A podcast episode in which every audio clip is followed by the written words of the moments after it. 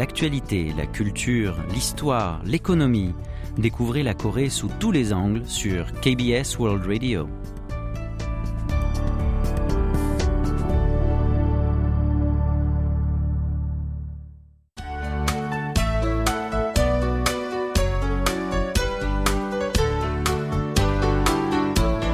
Séoul au jour le jour.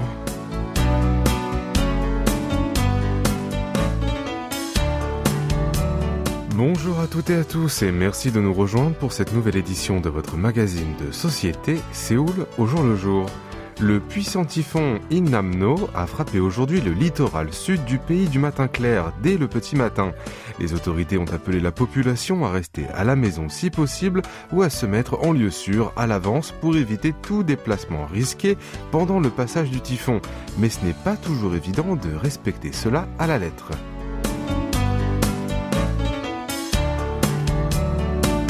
En amont de l'arrivée du typhon redoutable Imnamno, le ministre de l'Emploi et du Travail a préconisé aux entreprises d'aménager les horaires de travail ou d'autoriser le travail à domicile pour hier et aujourd'hui. Or, tous les employés ne sont pas logés à la même enseigne. On peut le constater sur la plateforme Blind, où les salariés peuvent s'exprimer de façon anonyme.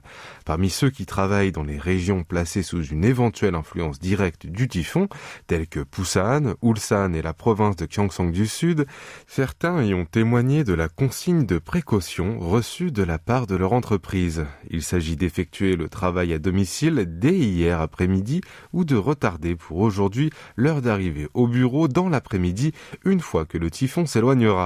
Parfois, il est demandé de chômer une journée entière, comme c'est le cas du constructeur naval Hyundai Heavy Industries. Certains salariés ont bénéficié de la même mesure, même s'ils travaillent dans la région métropolitaine de Séoul, moins menacée que dans le sud du pays. En effet, les grandes entreprises ont recommandé le télétravail ou les horaires flexibles d'arrivée au bureau. C'est notamment le cas pour Naver et Samsung Electronics. Mais une telle mesure n'est pas accordée à tout le monde. Sur ladite plateforme Blind, un sondage a été effectué hier pour savoir s'ils sont amenés à se rendre au bureau ou invités à travailler à domicile aujourd'hui. Selon les résultats, environ 64% des personnes interrogées ont répondu qu'elles allaient devoir se rendre au bureau et 36% effectuer le télétravail. Certains n'hésitent pas à se plaindre. Une internaute a critiqué la consigne de son entreprise qui a demandé à ses effectifs de venir au bureau plus tôt que d'habitude pour éviter toute perturbation liée au typhon. Un autre travaillant à Ulsan, l'une des villes les plus menacées par Hinnamno, a parlé de son inquiétude concernant le typhon. Résultat, il s'est fait remonter les bretelles par son supérieur qui lui a dit Alors, vous n'avez pas envie de travailler? Quelques internautes se sont exprimés de façon ironique comme suit. Je dois aller au bureau pour 8 heures comme d'habitude. J'irai en maillot de bain en portant un casque de sécurité. Ou encore, voici la mesure de précaution de notre entreprise. Les salariés sont autorisés à venir en short. Merci patron.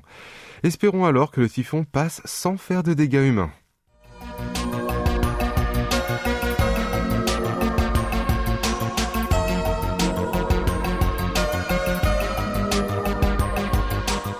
Le nombre de monoménages ne cesse d'augmenter dans la capitale sud-coréenne. Une vie en solo risque d'être une vie solitaire, à moins qu'on communique activement avec le monde extérieur.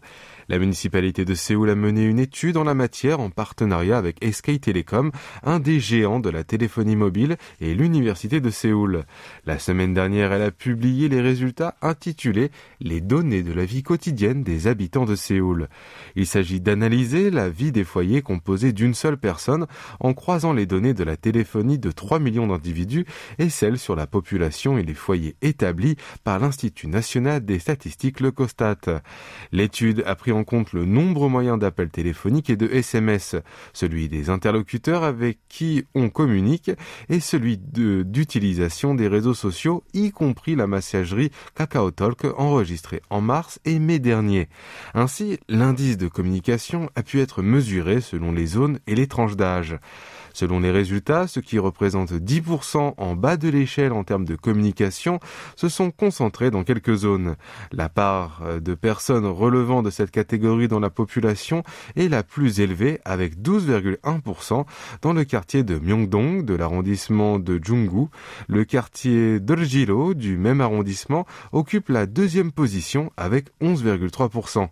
Au troisième rang se trouvent les quartiers de Jonglo 1 à 4, de l'arrondissement de Jonglo avec 9%.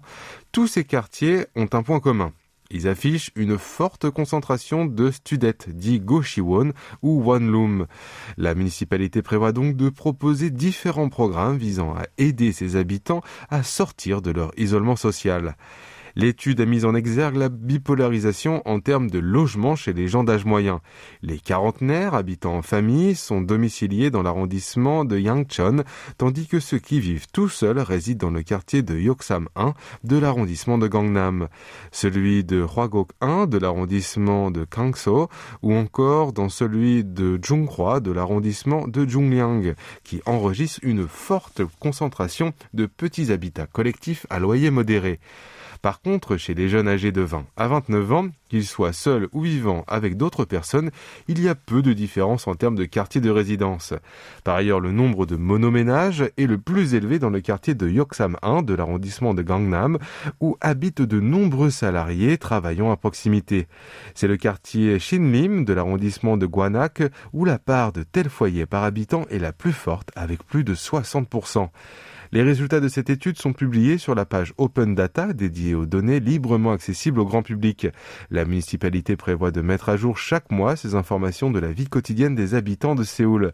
Elle a promis de s'en servir pour élaborer des programmes visant à renforcer le filet de sécurité sociale. Et hum, on a tous besoin de se parler, ne serait-ce que pour éviter tout malentendu. Écoutons pour la pause musicale Teruaga Pilioe, Il faut qu'on se parle, interprété par Jadou.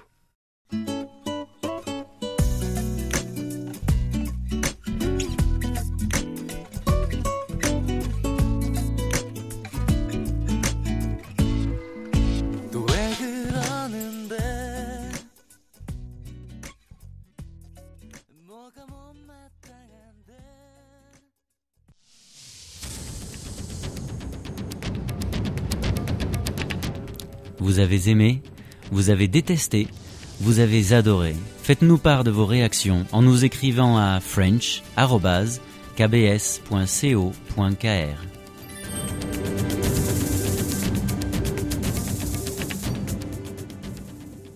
Bienvenue si vous venez de nous rejoindre, vous écoutez Séoul le jour le jour en compagnie de Franck Atlani ce mardi 6 septembre 2022. Selon un dicton français, quand on aime, on ne compte pas. Ainsi, certains fans sont prêts à dépenser des sommes d'argent importantes pour leur idole. Par exemple, pour aller à des concerts, acheter divers goodies, faire don pour une bonne cause au nom de leur star, plus on aime quelqu'un, plus on a tendance à se montrer généreux pour desserrer les cordons de sa bourse. Or, on constate une nouvelle tendance qui est tout à fait l'inverse. Il s'agit d'épargner au lieu de dépenser. Et sans oublier de compter ses sous. Ces adeptes utilisent un compte d'épargne à échéance surnommé Chee, un néologisme pour dire mon chouchou. Ce type de compte bancaire permet de déposer des sommes d'argent souhaitées quand on le souhaite. Et il est possible aussi de donner un nom à un tel compte d'épargne. Prenons un exemple parmi les amateurs de baseball professionnel, un sport très populaire en Corée du Sud. Un certain Kim, âgé de 33 ans, est fan de Jonggeon-wan, de l'équipe de Hanwha Eagles. Kim a ouvert un compte à échéance fixe en avril de l'année dernière. Il lui a donné le nom épargne à terme de Jonggeon-wan il s'est fixé une règle. Chaque fois que son joueur préféré frappe bien ses balles, il déposera de l'argent sur ce compte. Lorsque Jang réalise un coup sûr, Kim versera 5000 won, 3,7 euros. Quand il réussit un coup de circuit, ce sera 10 000 won, soit 7,4 euros. Pendant un an, notre fan de baseball a pu mettre de côté 700 000 won, l'équivalent d'environ 520 euros. Un autre exemple dans la K-pop, une femme âgée de 28 ans est fan de Jaemin, un des membres du groupe masculin NCT. En mai dernier, elle a ouvert un compte d'épargne dédié à son idole. À chaque nouvelle actualité de Jaemin, postée sur les réseaux sociaux, elle y a versé 30 000 won, soit 22 euros. En trois mois, elle a pu épargner environ 800 000 won, soit 590 euros. Une certaine Jang, âgée de 31 ans et fan de Day6, va plus loin. En mars dernier, elle a ouvert euh, même trois comptes liés à son boys band favori. Sur les trois, elle en a dédié deux à son membre préféré de Day6 pour fixer une date d'échéance correspondant respectivement à la date de naissance et à celle de la fin du service militaire de son idole, à savoir le 28 avril et le 27 novembre et chaque jour, elle dépose sur ces deux comptes respectifs une somme correspondant à ces deux dates, à savoir 4028 won et 1127 won. Une précision, la date s'écrit à la coréenne par ordre suivant l'année, le mois et le jour. Donc le 27 novembre, ça donne 1127, donc 1127 won. Et pour le troisième compte, Jang dépose de l'argent à chaque mise en ligne d'une photo ou d'une vidéo des membres de ce groupe. Jang s'est dit fier d'aimer son idole tout en épargnant au lieu de dépenser. Cette nouvelle tendance s'explique en partie par le taux d'intérêt d'épargne qui a augmenté sensiblement cette année. En effet, chez une banque en ligne, le taux d'intérêt est passé de 1,5 à 3,5% entre août 2021 et ce mois-ci. Mais on y voit surtout la particularité de la génération Z qui est toujours en quête de quelque chose à la fois amusant et pourvu de sens.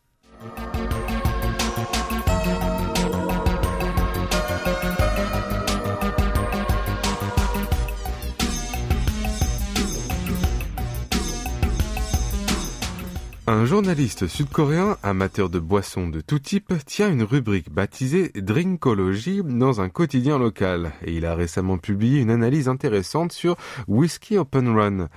Notre journaliste est amateur d'un whisky d'une marque étrangère qui se fait rare au pays du matin clair. Récemment, le jour prévu de l'arrivée d'un nouveau lot, il s'est rendu dans un grand magasin spécialisé dans les alcools.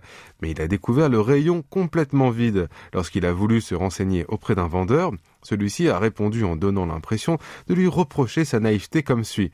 Eh bien, monsieur, le whisky en question a été déballé par les clients qui faisaient la queue avant l'ouverture du magasin. À ma connaissance, il s'est retrouvé en rupture de stock presque simultanément dans les magasins de tout le pays. Un tel phénomène appelé open run, c'est-à-dire la ruée vers un produit rare très convoité avec une longue file d'attente, même avant l'ouverture du magasin, ne semble plus être l'apanage des sacs ou des montres d'une marque de luxe dans les grands magasins. Il touche désormais le whisky haut de gamme. Pendant la crise du Covid-19, la demande intérieure est en hausse pour les produits de single malt whisky, alors que ces derniers attiraient autrefois peu d'amateurs en Corée du Sud. Mais comment expliquer ce phénomène? Eh bien, pour son analyse, notre journaliste s'inspire d'une étude universitaire sur l'apparition de la city pop, un genre de musique qui était à la mode au Japon dans les années 80, fortement marqué par la bulle économique. À l'époque, les jeunes japonais âgés de 20 à 39 ans, formant une nouvelle classe moyenne, avaient un pouvoir d'achat plus élevé que la génération précédente. Mais ils avaient du mal à s'offrir des biens immobiliers suite à une flambée anormale des prix. Alors, ils ont orienté leur désir de consommation vers d'autres moyens, comme des produits culturels, des produits de luxe, le voyage, la vie nocturne dans les clubs et aussi les alcools haut de gamme comme le whisky. Les jeunes citadins cherchaient à se forger leur propre goût et sensibilité. C'est sur ce fond que la city pop était devenu à la mode. Notre journaliste fait un rapprochement entre la situation sud-coréenne d'aujourd'hui et celle du Japon à cette époque. Selon lui, les jeunes sud-coréens, même avec un pouvoir d'achat élevé, ne peuvent s'offrir un logement suite à la flambée immobilière. Ils dirigent donc leur envie de consommer tout en souhaitant se démarquer des autres. Comme la crise du Covid-19 entrave la vie nocturne, ils cherchent d'autres moyens pour cela, comme par exemple le whisky. Et puisqu'on vient de s'intéresser au whisky, écoutons pour la pause musicale Whisky on the Rock, interprété par Kim Yeon-ji du trio féminin Sia.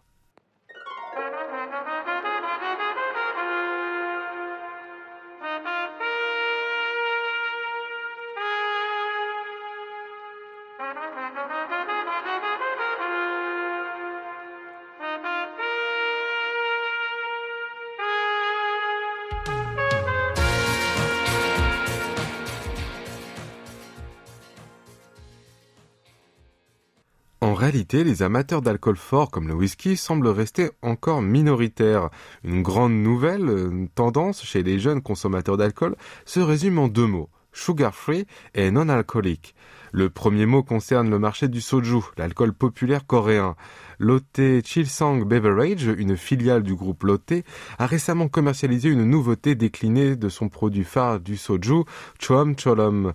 Son nouveau produit est baptisé Choam Cholom Selo, le nom signifiant comme la première fois de nouveau. C'est un alcool de 16 degrés. Ce produit a été fabriqué de manière à mélanger deux types de soju. Celui dilué avec de l'eau, selon la modalité classique de fabrication industrielle du soju, et celui produit par la distillerie, selon la modalité artisanale. Une autre grande particularité, la filiale de Lotte a choisi de ne pas y mettre de fructose, contrairement à la recette traditionnelle du soju industriel. Lotte Chisang Beverage n'est pas le premier à mettre en avant le mot d'ordre Zero Sugar, c'est-à-dire sans sucre. Quelques fabricants régionaux s'y sont lancés pour remplacer le fructose par un édulcorant naturel comme la stevia, connu comme étant un substituant du sucre. Il s'agit de séduire ceux qui cherchent des boissons moins caloriques, mais aussi d'anticiper le nouveau dispositif consistant à indiquer la valeur calorique sur les produits alcoolisés d'ici 2025. Le second mot-clé concerne le marché des bières dites non alcooliques. Ces produits se divisent en deux catégories. D'un côté, les bières dites alcool-free, donc sans alcool, qui, qui ne contiennent pas du tout d'alcool. Et de l'autre côté, les bières dites non alcooliques à très faible teneur d'alcool, à savoir moins de 1%. Hint Jinlo Beverage s'est imposé comme le pionnier dans le pays en commercialisant Hit Zero en 2012. Depuis, la taille du marché des bières dites non alcooliques en Corée du Sud a été multipliée par 16 en 10 ans pour atteindre 20 milliards de won, soit 14,7 millions d'euros l'an dernier. D'autres marques ont suivi cette tendance. C'est le cas pour Jeju Beer, le premier fabricant de la bière artisanale cotée au Kosdaq, l'indice phare des valeurs technologiques à la bourse de Séoul. Cette année, il a commercialisé Jeju nouveau à 0,5 degrés. Et cette tendance montre bien que les jeunes de la génération MZ se montrent soucieux de leur santé, même pour boire un verre.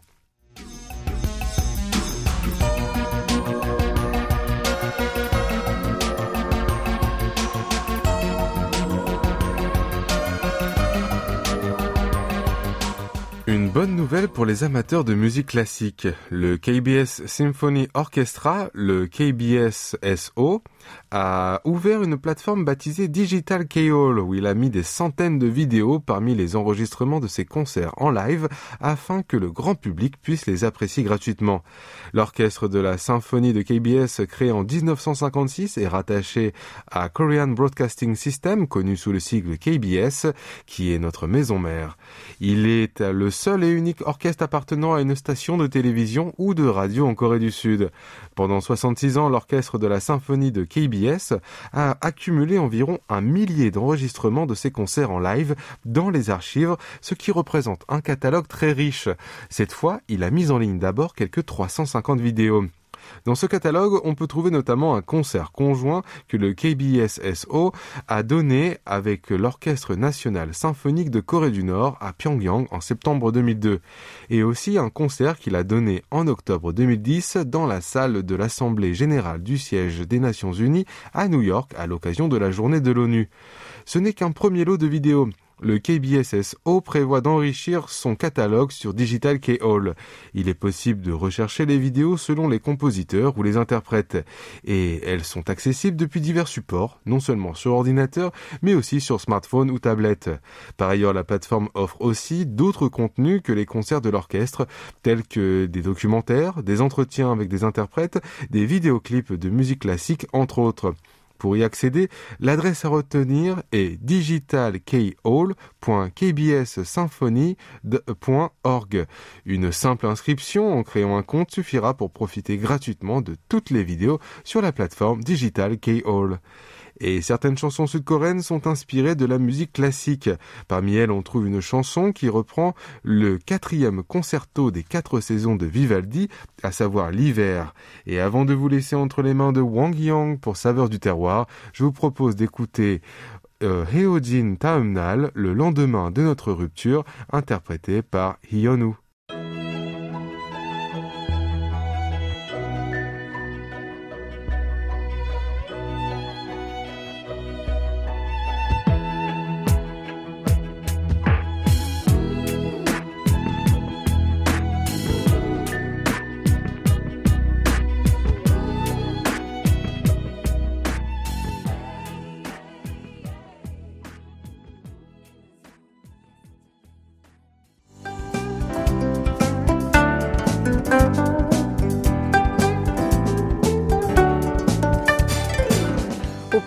Le 15e jour du 8e mois du calendrier lunaire est commémoré comme l'une des fêtes nationales les plus importantes.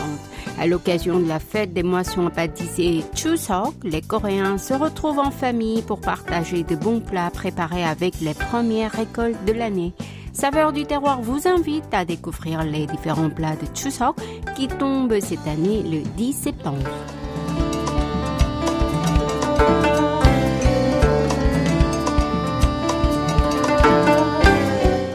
Partons cette semaine dans la ville de Sangju, dans la province de Gyeongsang du Nord. Située au centre du territoire sud-coréen, elle était traditionnellement célèbre pour son abondance en différents produits alimentaires. En cette période de grande récolte, on peut apprécier les beaux paysages de rizières dorées dans la vaste plaine située dans la partie sud-est de la ville. La vaste plaine située le long du fleuve étant constitué d'un sol fertile et étant particulièrement bénéficiaire de beau temps, l'agriculture connaît un succès particulier, vu son abondance en trois produits de couleur blanche, à savoir le riz, le cocon de verre à soie et le kaki séché cam, caractérisé par une croûte poudreuse blanche de sucre à l'extérieur. Sangju est également surnommée la région de Sambaek.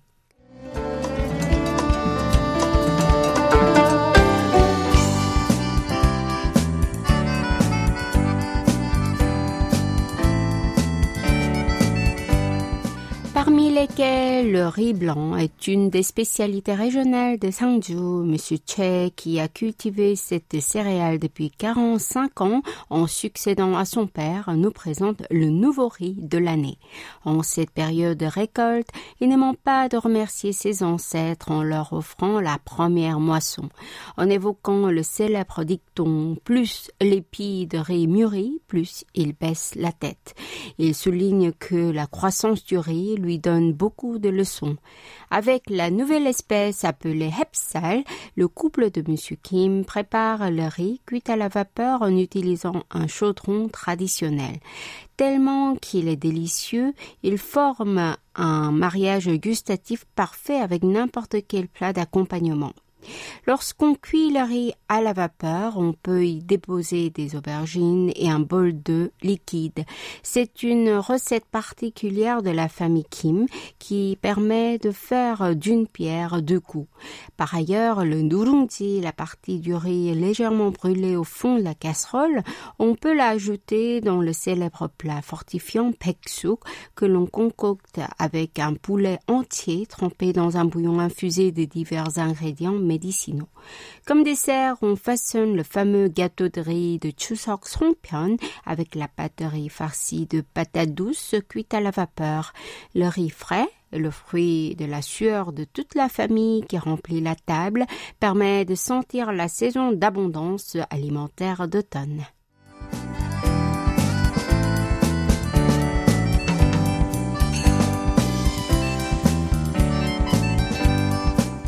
Madame Nou s'est installée à Sangju, la ville natale de sa mère, il y a près de 30 ans.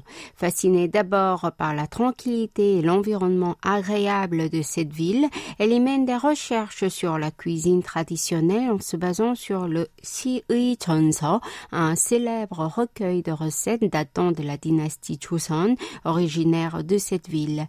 Qu'est-ce qu'elle va nous présenter? Tout d'abord le Kimchi. On fait farcir les aubergines avec la ciboulette assaisonnée de manière pimentée. Le Kuksu est un plat de nuit qui attire l'appétit avec la saveur originale des graines de sésame. On prépare un bouillon à base de graines de sésame et de pignons de pain, puis y trempe les nouilles de riz avant de les garnir d'aliments multicolores, dont l'œuf, la carotte, la courgette et les champignons. En tant que plat fortifiant, on prépare le.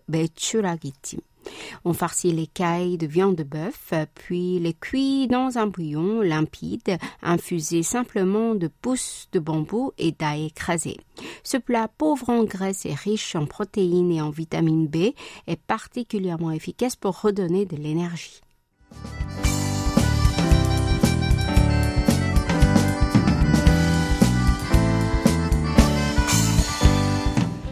Diriez-vous de faire un vœu en regardant la pleine lune qui apparaîtra le soir de Chuseok?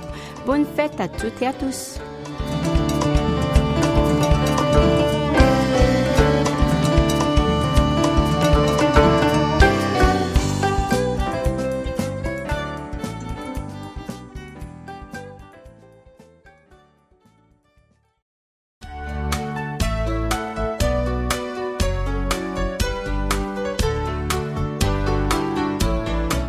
S'achève votre magazine quotidien Séoul au jour le jour. C'était Nam Yoonji à la rédaction, Franck Atlani au micro et Kim Hongju à la réalisation. Merci de nous avoir suivis et je vous souhaite une excellente soirée.